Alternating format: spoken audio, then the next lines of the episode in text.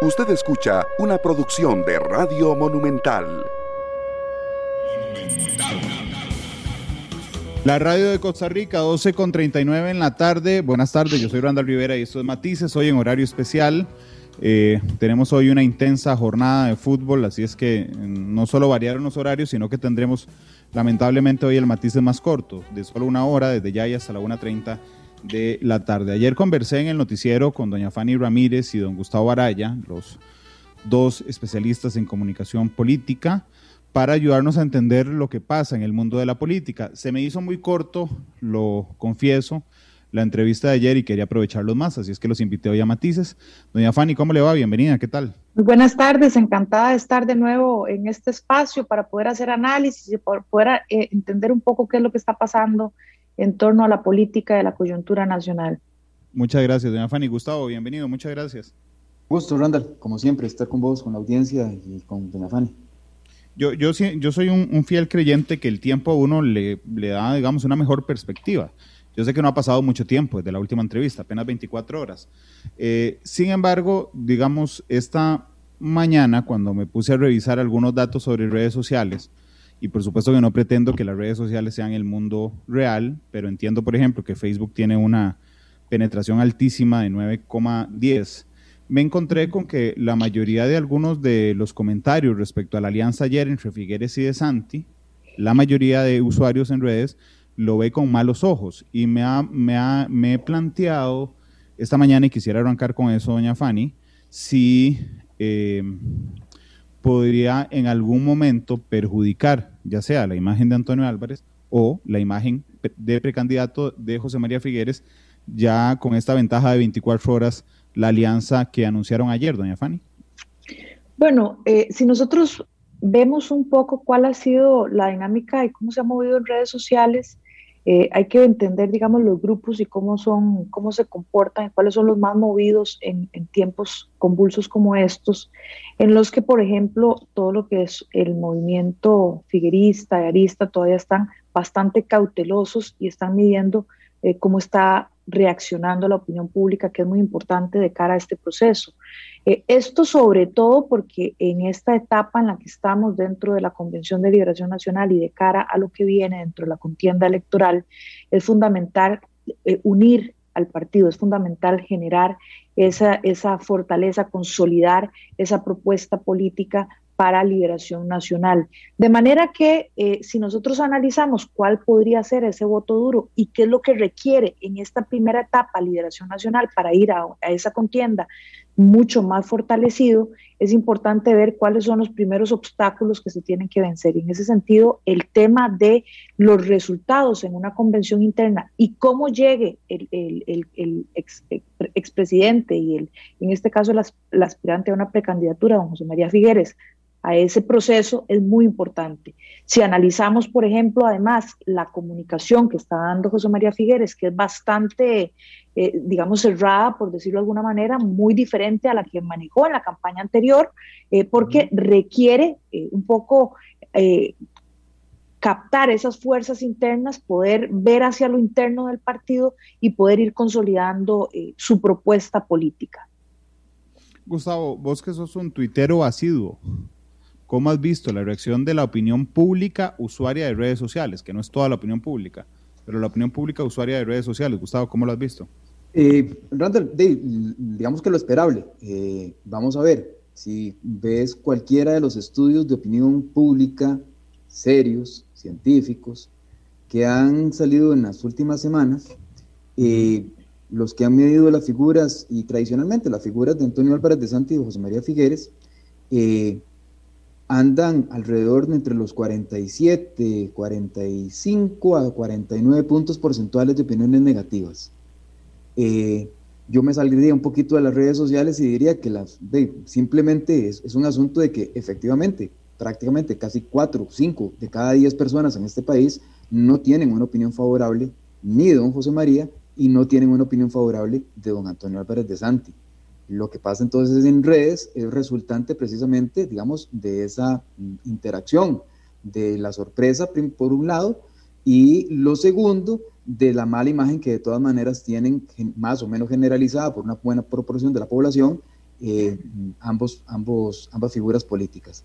Aquí me, me, salgo un poquito, Randall, también en, este, en este tema, porque si, si analizas las redes sociales, eh, salvo que hayas visto algo diferente y, podamos, bueno, pues habría que cotejarlo con un estudio, ¿verdad?, de, las reacciones. Pero si te fijas, prácticamente, digamos, ya nadie habla de si sí, de por qué, de si José María Figueres se lanzaba, si que, que cuáles eran las reacciones del lanzamiento de José María Figueres. Prácticamente eso desapareció. Las reacciones el día de ayer especialmente y en las últimas horas han sido especialmente dirigidas hacia don Antonio Álvarez de Santi.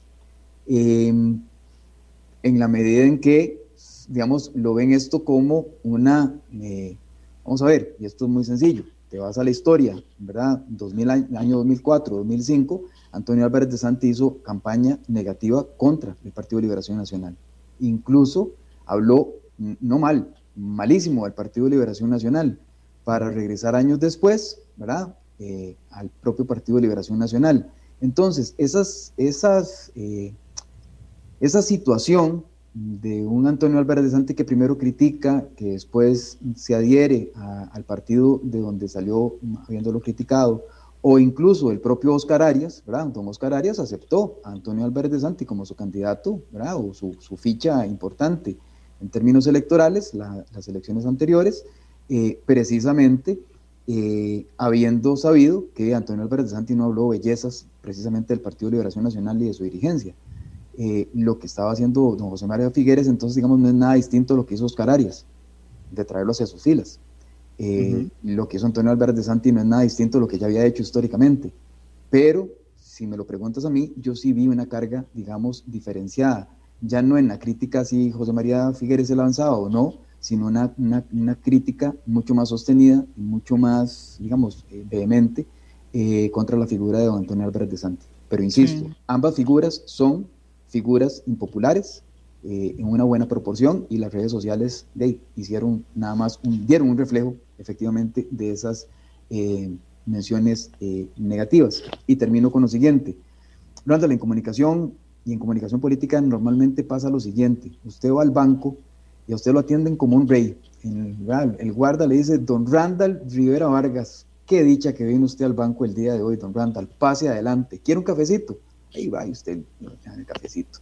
Llega un edecán y le dice, don Randall, ¿cómo le ha ido? ¿Qué, trámite quiere hacer? Usted dice, mira, mira, vengo para tal trámite. Perfecto, pase aquí a cajas un momento. El cajero o la cajera lo saluda sonriente. Randall, a nadie, nadie va a salir a redes sociales a decir, vieran el trato de rey o de reina que me han dado en el banco. Nunca. Ah, pero basta con que el cajero toque el teléfono celular mientras le estaba contando la plata a usted, y usted dice, pero ¿qué es ese relajo? Es que usted, tiene que estar concentrado en contarme la plata. Y ahí sí se va a la red social y empieza a despotricar contra el banco, contra el cajero, contra el guardia y contra quien quiera. Entonces las redes sociales revientan y generalmente lo que vamos a ver son las versiones negativas de estos elementos y no las positivas, que son una minoría. ¿Por qué? Porque los seres humanos tendemos a, digamos, minimizar las condiciones estas, ¿verdad? Nadie va a salir a decir, qué dicha que don Antonio, no, no, nadie sale a festejarlo, todo lo contrario, salen a criticar. No, eso, eso lo entiendo y es un, y es un eh, elemento a tomar en cuenta muy interesante. También entiendo que será consistente que le salga toda la cola que tiene José María Figueres en los próximos, en los próximos días. Digo, ya, hoy, hoy ya se empezó, hoy eh, llega un precio altísimo los combustibles y medio país se acuerda que el que puso el impuesto a los combustibles es este, fue durante su gobierno.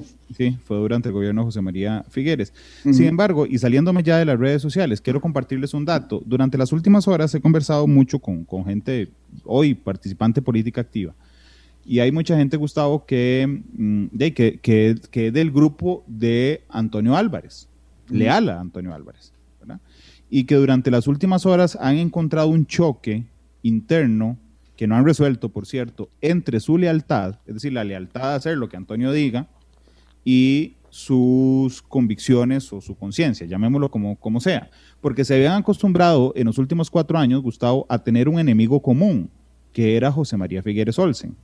Ok, la cabeza de ese grupo, de manera inconsulta general, supongo que se lo preguntó solo a las personas más cercanas a él, porque no se filtró por ningún lado, ¿O no? Hasta un, hasta un par de horas antes. Bueno, se había medio filtrado, pero digamos, no con la contundencia necesaria. Eh, se vieron sorprendidas por la decisión de su líder. Y entonces, lo que quiero preguntarte es cuánto podría significar esto en que pese más la lealtad, no en don Antonio, sino en, en sus bases, digamos, la lealtad hacia don Antonio, cuando se habían acostumbrado durante cuatro años a que el enemigo común era José María Figueres Olsen. Gustavo, y, perdón, yo sé que también estás muy en contacto con los protagonistas políticos. No sé si has leído lo mismo. A mí me lo han comentado, me han dicho, sí, tengo un choque entre mi lealtad y mi convicción, porque era imposible que pensaran en José María Figueres. Sí, lo mismo, y lo mismo sucedió, y, ha sucedido siempre, Randall. Digamos, cuando José María Figueres eh, asume el liderazgo de las elecciones municipales en 2016, y, digamos que recorre el país con los alcaldes y demás, ¿verdad? Y las, las candidaturas a alcaldías y las candidaturas a, las, a los puestos de regidurías y, sindicato, y, y síndicas y síndicos, eh, es clarísimo que hay un quiebre, digamos, en la, en la estructura partidaria. Ah, para nadie es un secreto, a mí me llamaban eh, alcaldes y, alcaldesas y demás, ¿verdad? Decirme, este, ¿cómo se ve si uno le da la adhesión a don Antonio después de que don José María Díaz puso tanto empeño en las elecciones municipales, ¿verdad? Y, esto pasa normalmente, Randall, esto es, esto es, digamos, es habitual. Lo que sí es que sí, sí, sí tienes toda la razón. En este caso en particular, en este caso en particular, y me parece que por ahí, ahorita le, le sumo otro elemento muy interesante de las declaraciones de don Rodrigo Arias, lo que sí está pasando en este momento es que hay gente que dice, no, Antonio será muy mi líder, pero yo por don José María no voto, y viceversa. Sí, José María será eh, el candidato que yo quisiera, pero la verdad es que si tiene Antonio, ni loco. ¿Por es que hace cuatro años, Gustavo, perdón que te interrumpa, pero es que hace cuatro años en el debate de Repetel, Antonio Álvarez dijo jamás, jamás. Exactamente, y lo cumplió, y lo cumplió y quedó resentida una muy buena parte de la dirigencia liberacionista que no le dio el voto a Antonio Álvarez de Santi. ¿verdad? Liberación Nacional obtiene el porcentaje de votación más bajo de toda su historia, aún no teniendo candidato como en la época de don Johnny Araya. Entonces, eh, le pasaron la, factura a don Antonio Álvarez de Santi. Pero ahí, Randall, pasa algo interesante y creo que es la apuesta que está haciendo don José María Figueres especialmente. Don José María Figueres con este movimiento hizo dos, tuvo dos factores. El primero es que, Dave, si, Randall, si usted puede hacer las paces con su enemigo más acérrimo, Dave, con, aquel que no lo es tanto, con mucha mayor razón. Y ese mensaje lo envió don Rodrigo Arias eh, en la entrevista que le hiciera a Ignacio Santos eh, el lunes pasado, ¿verdad? ¿Qué fue lo que dijo? yo con don José María me llevo muy bien y, normalmente hablamos, ¿verdad? Eh, es la primera carpa del hospital de campaña de lo que pueda suceder, ¿verdad? ¿Por qué? Porque efectivamente tiene que haber una cercanía. Liberación Nacional tenía o tiene por costumbre establecer ese proceso de, una, de un hospital de campaña, le llaman ellos, para sanar las heridas que se hagan durante los procesos electorales. Pero en este caso, en el del 2018, no sucedió. 2017 fue desgarrador para el Partido de Liberación Nacional. Y ese desgarro se mantiene. Ahora bien, también obligó, digamos, el movimiento de don José María y, don Antonio al unirse, eh, obliga, y esto obviamente, ¿verdad? Nos enteramos unas horas antes, pero probablemente don Rodrigo y muchas otras dirigencias ya lo sabía desde un poquito más atrás. Obligó precisamente a la selección de Carlos Ricardo Benavides por parte de don, Rodrigo Arias Sánchez. O sea, había que definirlo mucho antes de que este anuncio se hiciera, para que precisamente polarizara la, la discusión. Y bueno, uno de los efectos residuales es que probablemente el resto de las candidaturas, con una, una o dos excepciones, queden, digamos, por debajo o molidas, para decirlo de alguna manera más coloquial, mm, por debajo de estos dos grandes bloques que se han definido dentro del Partido de Liberación Nacional. Doña Fanny, usted que es una persona tan, tan informada y conectada, ¿cómo lo ve? Supongo, esto es una suposición, que ha recibido la misma información que yo les acabo de compartir. Gente que está en el choque entre su lealtad y lo que, lo, como estuvieron programados los últimos cuatro años, doña Fanny. La política es estrategia y es táctica. Y aquí lo más importante para el Partido Liberación Nacional, y así lo entienden sus partidarios, es unir al partido y consolidar su propuesta política de cara a la contienda electoral.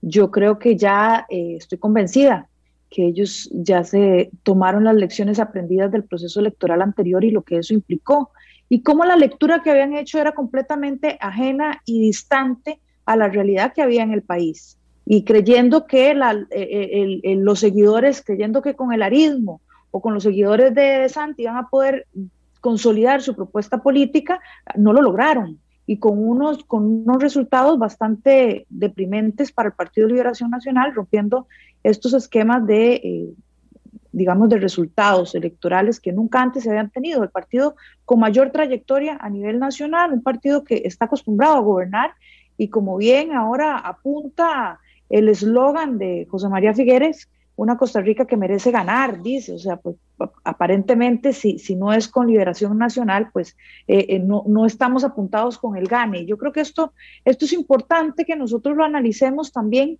por el tono y los mensajes que se han dado, no solamente en este momento, sino también lo que las redes sociales, con una comunicación política digitalizada, nos trae a colación en este momento, recordándonos aquellas declaraciones, incluso en su momento cuando José María únicamente lo trata como Toño durante todo el proceso electoral y ahora retoma el Antonio, eh, dándole eh, de una u otra manera una palmadita en la espalda como si el hijo pródigo hubiese vuelto a, eh, a, esa, a unirse a eso y ya haya pedido el perdón necesario para esto, porque recordemos que fue Antonio Álvarez de Santi quien dijo que efectivamente no iba a llamar al grupo figuerista para unirse al, al a la fuerza o en ese momento a la lucha política que, se estaba dando.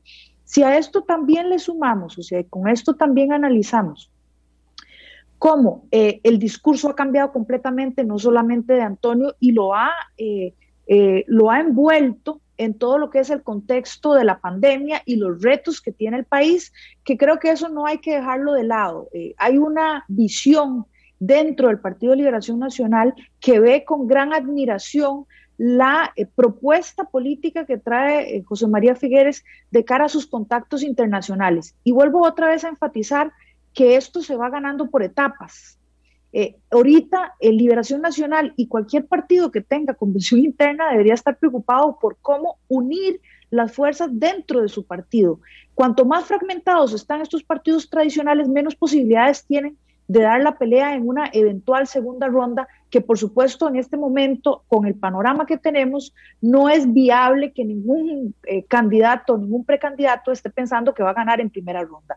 Sencillamente los números no dan, o sea, una matemática básica y sencilla demuestra que en primera ronda no se va a pasar. Y ante la fragmentación que hay de esas diferentes tendencias y fuerzas en los partidos políticos, evidentemente eh, quedan espacios para que los partidos de las, minorías o partidos que no tienen esa fuerza electoral, pero que sí son muy disciplinados a la hora de su voto, se colen en la segunda ronda. Y entonces ante esta situación, ante este panorama, que ya es demasiado eh, evidente que lo vivimos en las pasadas elecciones, donde los dos candidatos que llegaron no, no alcanzaban ni siquiera eh, más bien el, voto de rechazo era altísimo, no, no superaron el 20%, 24, 21% de los, de, de, los votos, ¿verdad? Se colaron en segunda ronda eh, simplemente los partidos que sí tuvieron la capacidad de generar una disciplina a la hora de eh, conducir su voto. Y eso es precisamente lo que se está haciendo en este momento. Reestructurar las fuerzas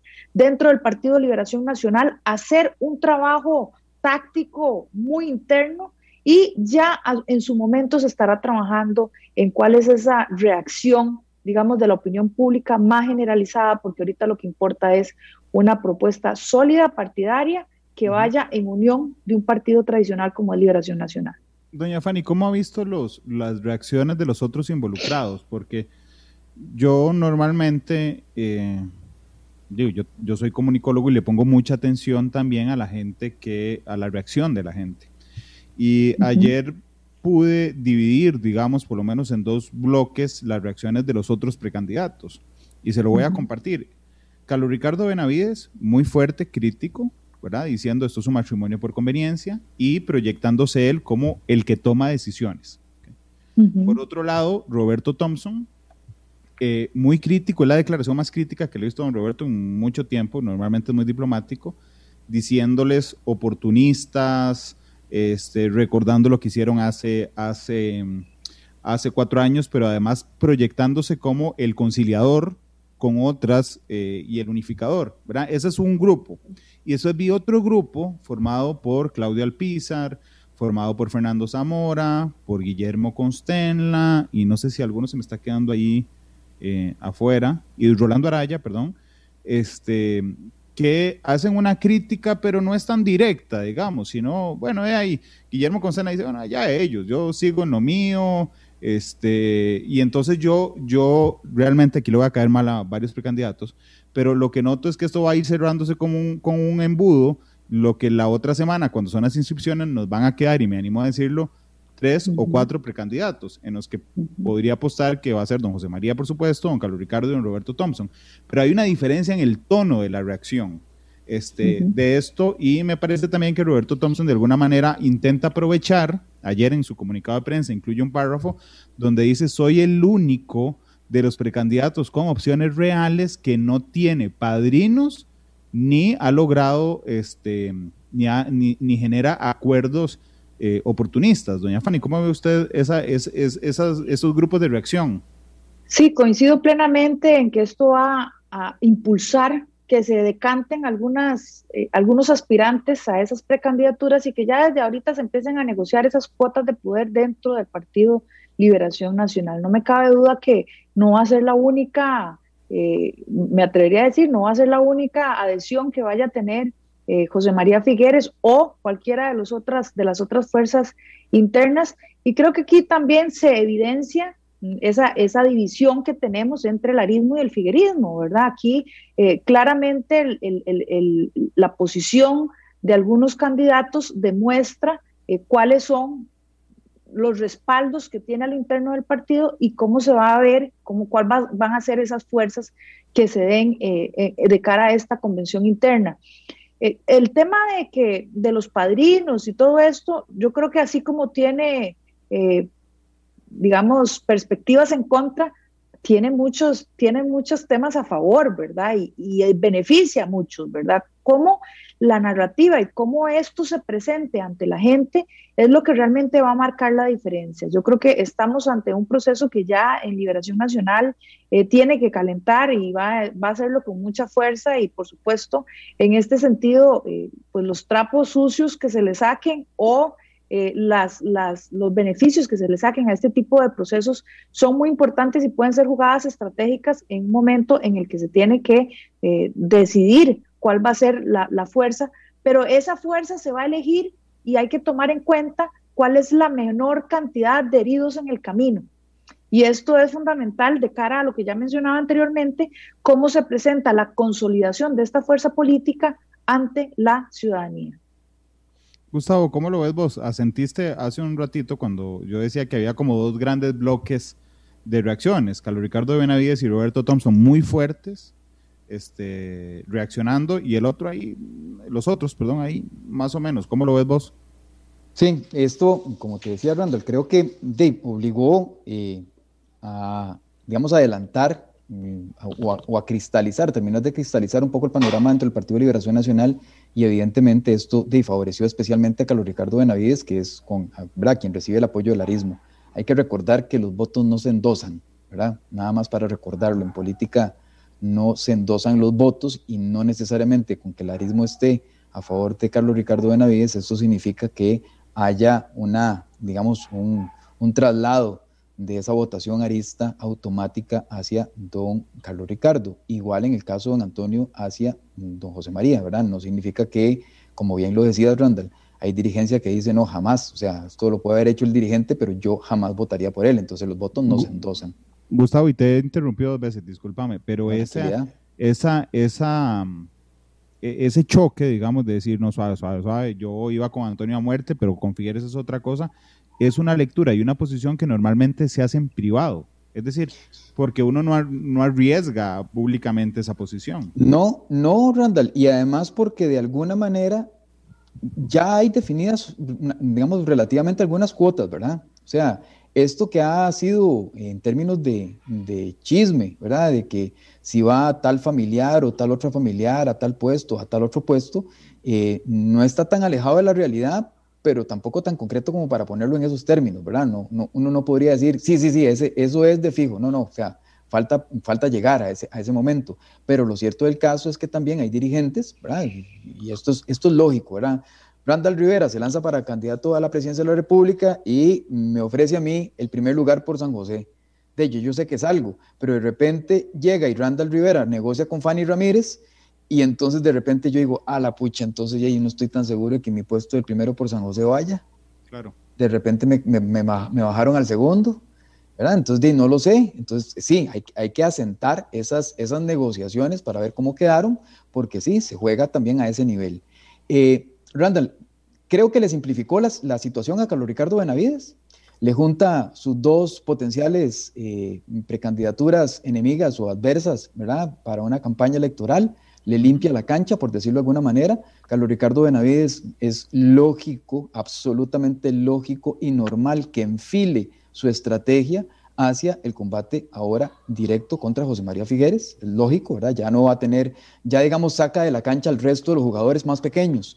Y también eh, es lógico, digamos, que en el caso de Roberto Thompson, que venía con un capital político importante, eh, que se dice que ha venido perdiendo apoyo, especialmente del grupo municipalista, eh, digamos, es, cierto que también tiene que hacer, digamos, tiene que tener una reacción muy fuerte, ¿verdad? Porque tiene que mandar un mensaje también muy fuerte a, a su sector que está con él para que se mantenga y al sector que posiblemente o haya una situación potencial de que migre, de que se quede quedito y no lo haga, ¿verdad? Entonces, ¿por qué? Porque probablemente, digamos, si yo fuese Roberto Thompson, de, estaría postulando todavía el nombre para llegar hasta las últimas consecuencias y negociar con un porcentaje ya de la votación muchísimo más claro que lanzar una moneda al aire ahorita y decir, bueno, mi cuota política es un 5%, un 10%, bueno, no, las elecciones para eso son, también para definir cuotas políticas.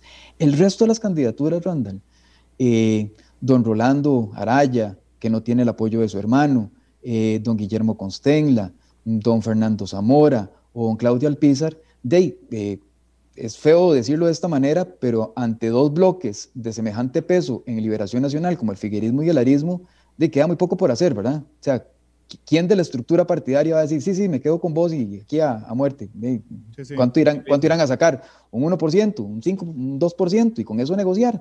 Es muy, muy complicado, entonces probablemente empiecen a negociar sus propias posiciones, ¿verdad? empiecen a aparecer ya no como precandidaturas a la presidencia de la República, sino más bien como posibles diputaciones eventualmente o, en dado caso, si hay mayor expectativa, poder negociar incluso hasta una posición en gabinete o en algún otro lado. Pero bueno, eso es algo que está por verse. Eh, yo concuerdo con vos, no, el, tiempo político es distinto a los tiempos naturales, entonces no puedo decirte que esto pasa en dos semanas, una semana o de aquí a junio, no lo sé, pero sí es cierto que efectivamente está eso en el aire y así es la política, así de fría.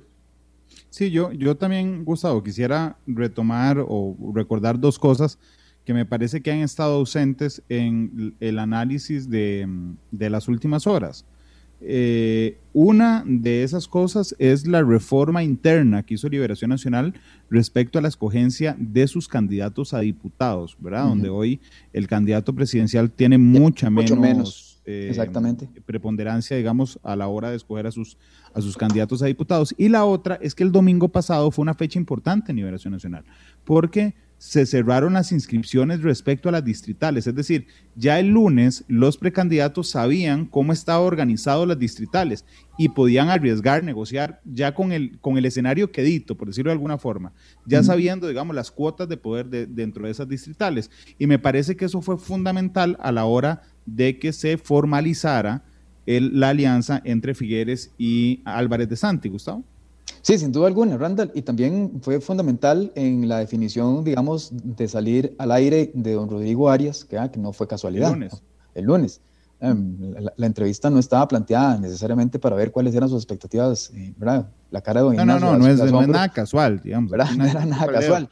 Pero, pero sí, efectivamente. Randall, lo que pasa es que a pesar de que formalmente el candidato o candidata en Liberación Nacional no va a poder tener tanto peso como lo tenía anteriormente en la colocación de las candidaturas a diputación, lo cierto del caso es que sigue teniendo un peso importante. Entonces, habrá maneras de convencer a la estructura partidaria en una Asamblea Nacional para que los puestos queden más o menos también según su propia voluntad. Las candidaturas tienen ese, ese nivel, digamos, de ese peso político, digamos, a, nivel de estructura. Y lo otro que bien señalas, eh, acordémonos de que hubo hasta una carrera, ¿verdad? De, de, consultarle al Tribunal Supremo de Elecciones si hacer las elecciones distritales o no hacerlas, si era prudente o no prudente, y, y si me dice que no, ojalá, ¿verdad? Sería, sería buenísimo, porque evidentemente había una no definición todavía del nombre de José María Figueres eh, como postulante formal.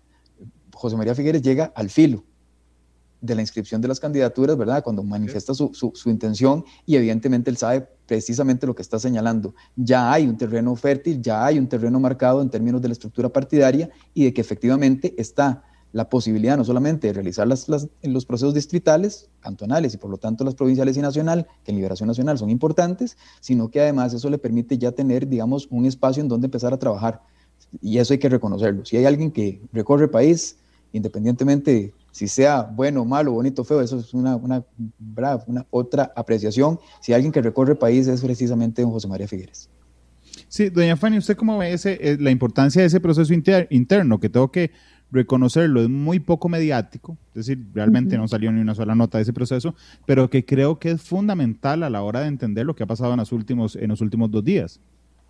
Definitivamente, ese, ese trabajo interno que, que, que, se hace a nivel de los partidos políticos y que muchas veces no nos enteramos, la mayor parte del tiempo no nos enteramos más que quienes están en esos partidos, eh, realmente tiene un impacto muy grande en cuáles son esos, esos líderes eh, que, van a, que van a ir aglutinando esas fuerzas internas de los partidos. Pero yo quisiera traer aquí también a colación un tema importante que me parece que lo estamos dejando de lado y es lo que estas elecciones representan para Liberación Nacional, como realmente es, es, es una estocada final para o siguen vivos o realmente eh, no va a ser, no se van a mantener esas estructuras que ya vienen en declive, no se van a mantener dentro del partido.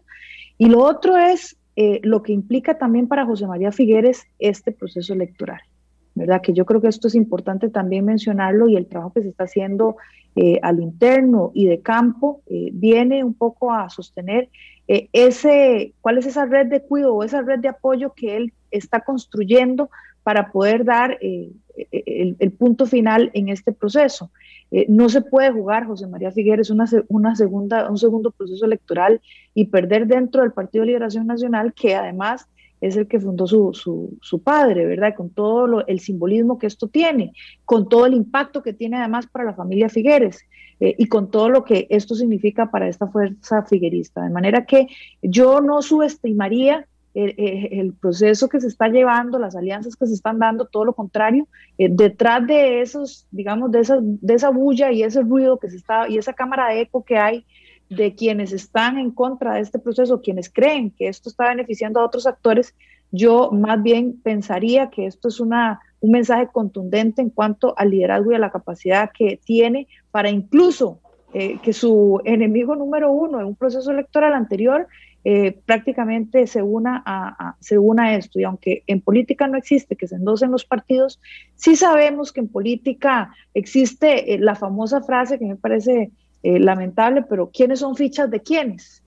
¿Y cómo se mueve eso? Así que, eh, eh, así como los comentarios o los likes en redes sociales no se traducen en votos, yo creo que también esas, esas fichas políticas, viendo cuál es el camino de una agrupación como esta, sí, y, y, las repercusiones que puede tener este proceso electoral, sí van a anteponer, así como Álvarez de Santi, cuál es el beneficio para el partido más allá que este, para, para algunas personas en particular y algunos egos muy marcados dentro de un partido Liberación Nacional.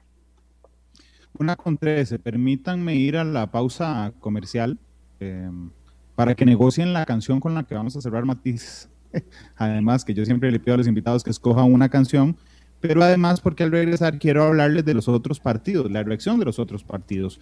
He conversado con gente de otros partidos, hay gente en el PAC que celebra, digamos, que Liberación esté proyectando a una figura tan polarizante en, eh, como candidato presidencial. Ahí apareció ayer Rodolfo Pisa, este, también ya dando muestras de regresar a ser eh, precandidato. Roberto Suñol hace un par de horas anunciaba que, o decía que va a anunciar en las próximas horas si se retira de la precandidatura del PUS, porque digo, no es fácil pagar 49 millones de, pesos para, 40. 40, imagínate. Bueno, digo, ni uno. Pero bueno, es eh, un millón, digo, no ni uno. uno. Una con 14. Permítanme ir a la pausa. Hoy es cortito el corte, dura cuatro minutos y regresamos con más. Analizamos los tonos de la actualidad. Exploramos sus contrastes, matices. Esto es Matices, un podcast de Radio Monumental. Una de la tarde con 21 minutos. Nos quedan cinco minutos de, de, programa. Quiero conversar con Fanny Ramírez y con Gustavo Araya, analistas en comunicación política, la reacción de los otros partidos y de figuras políticas respecto a la alianza Figueres Álvarez. Eh, ayer, es, ayer ya se había adelantado, creo que fue el diario de la República, si no me falla la memoria, quien adelantó que Rodolfo Pisa podría venir al país a ser candidato presidencial. Bueno, eso fue que alguien pidió una boleta del grupo de él, pidió una boleta de, inscripción, pero todavía no hay nada. ¿Pero a dónde? ¿A dónde, Gustavo? Esto es importante. Eh, ¿A, quién se la pidió? En, la Secretaría del partido, según entiendo. ¿De cuál partido? Del PUSC. Ah, ok, ok. No, no, sí, sí. Yo, yo, entiendo la pregunta con doble sentido, pero sí, la hizo ahí. es que quien quita, quien quita, digamos, que no venga a ser candidato del PUSC no le da para ser candidato del PAC. Yo no dije PAC, pero bueno, gracias. ¿Ah? No le daría, digamos, el conservadurismo y el liberalismo conjuntos en Rodolfo Pisa, digamos, lo, vuelven en un no necesariamente afiliado, digamos. Habrá que, a, ver, habrá que ver, está bien, nada más quería dejar la duda ahí en el... pero tenés razón, podría ser. Es que se movió el tema político, en el sentido de que Rodolfo Pisa avanza, Roberto Suñol este, dice que se va a quitar del PUSC, podría quitarse el PUSC, y se va a quitar y yo lo, sí, se va a quitar. Y yo he conversado con varias gente del PAC y dice, bueno, eh, celebran que sea Figueres, no por ser Figueres o no, sino que a ellos les parece una figura polarizante. Y todos nosotros sabemos que en un clima polarizante el PAC se mueve bien. Este, don Gustavo, ¿usted qué le parece?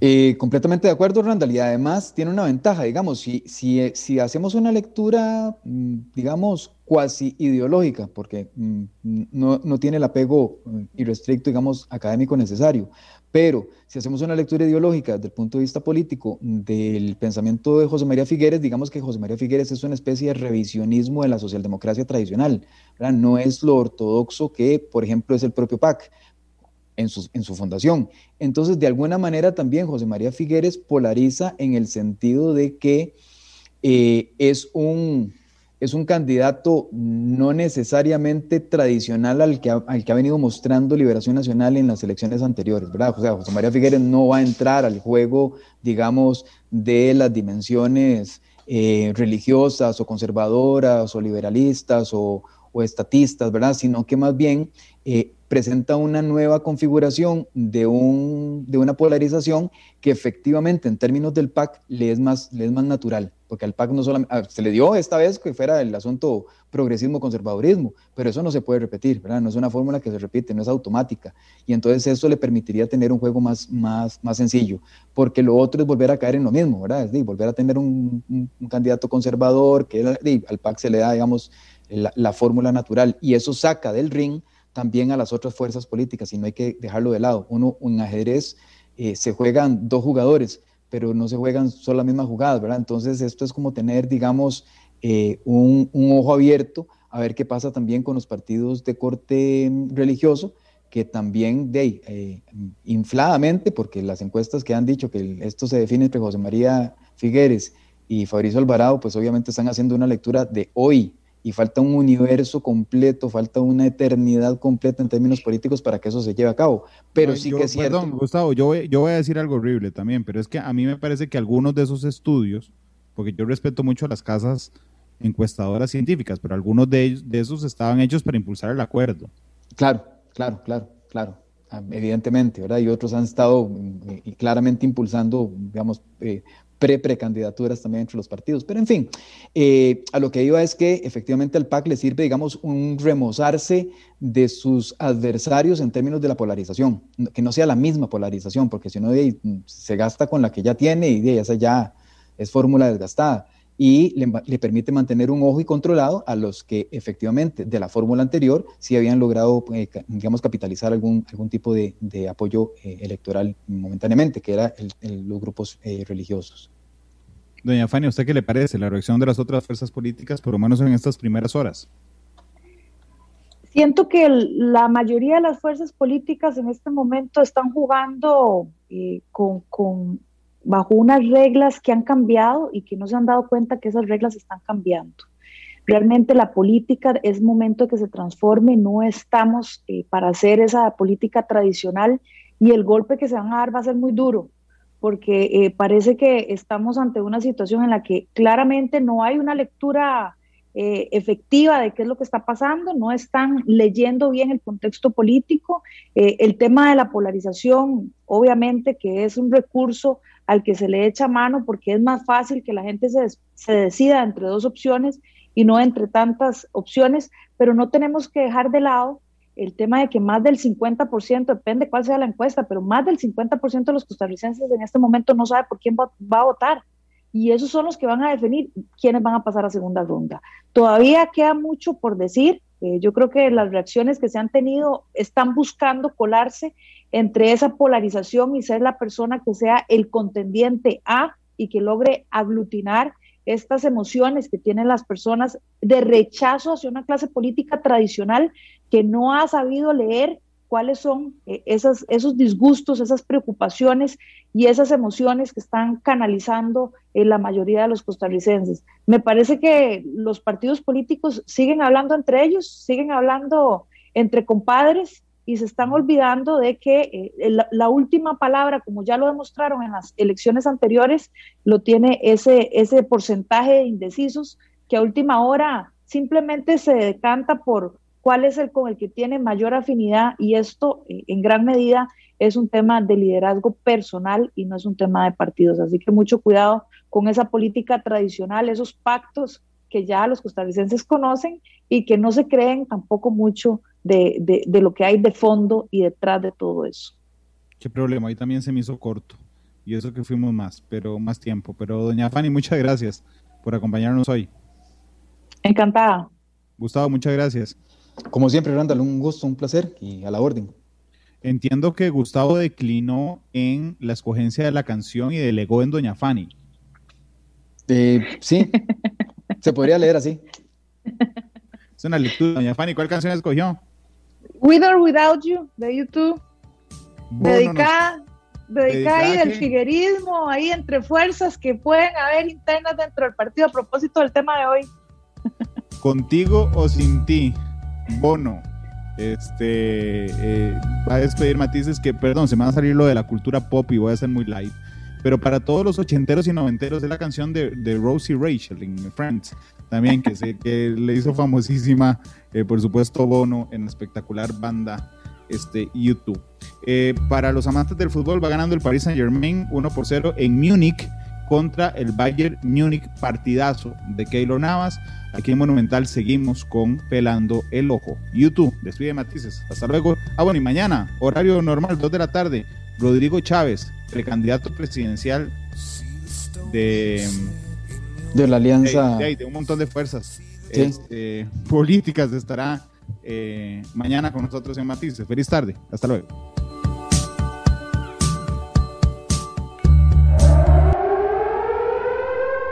Este programa fue una producción de Radio Monumental.